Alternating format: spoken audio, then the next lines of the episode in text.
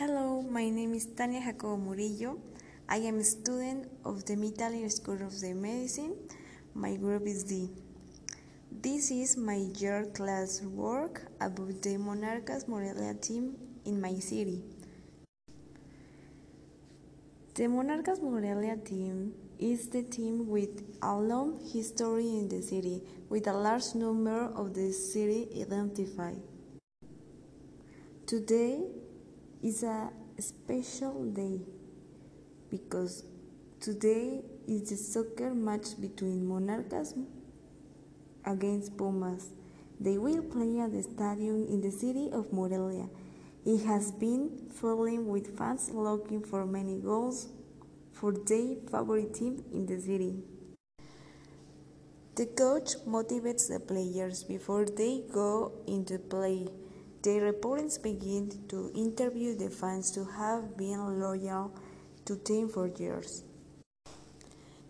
The games begin the captain of the team gives the first pass in the 20 minutes of the first half they score in the first goal in favor of the Morelia House. The dispute between the teams is in imminent until the 45 minutes to score their second goal, starting like this until the end of the match in which the score remains 2-0. An exciting match in which both teams go win both the constant practice of the players of the Monarcas Morelia team.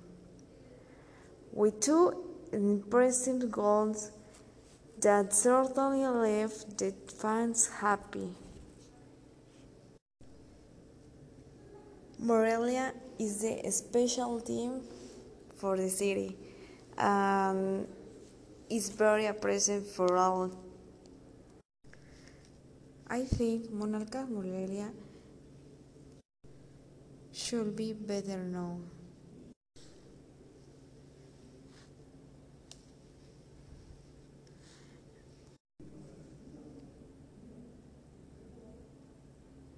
Thank you. This is my extra class work about the English class.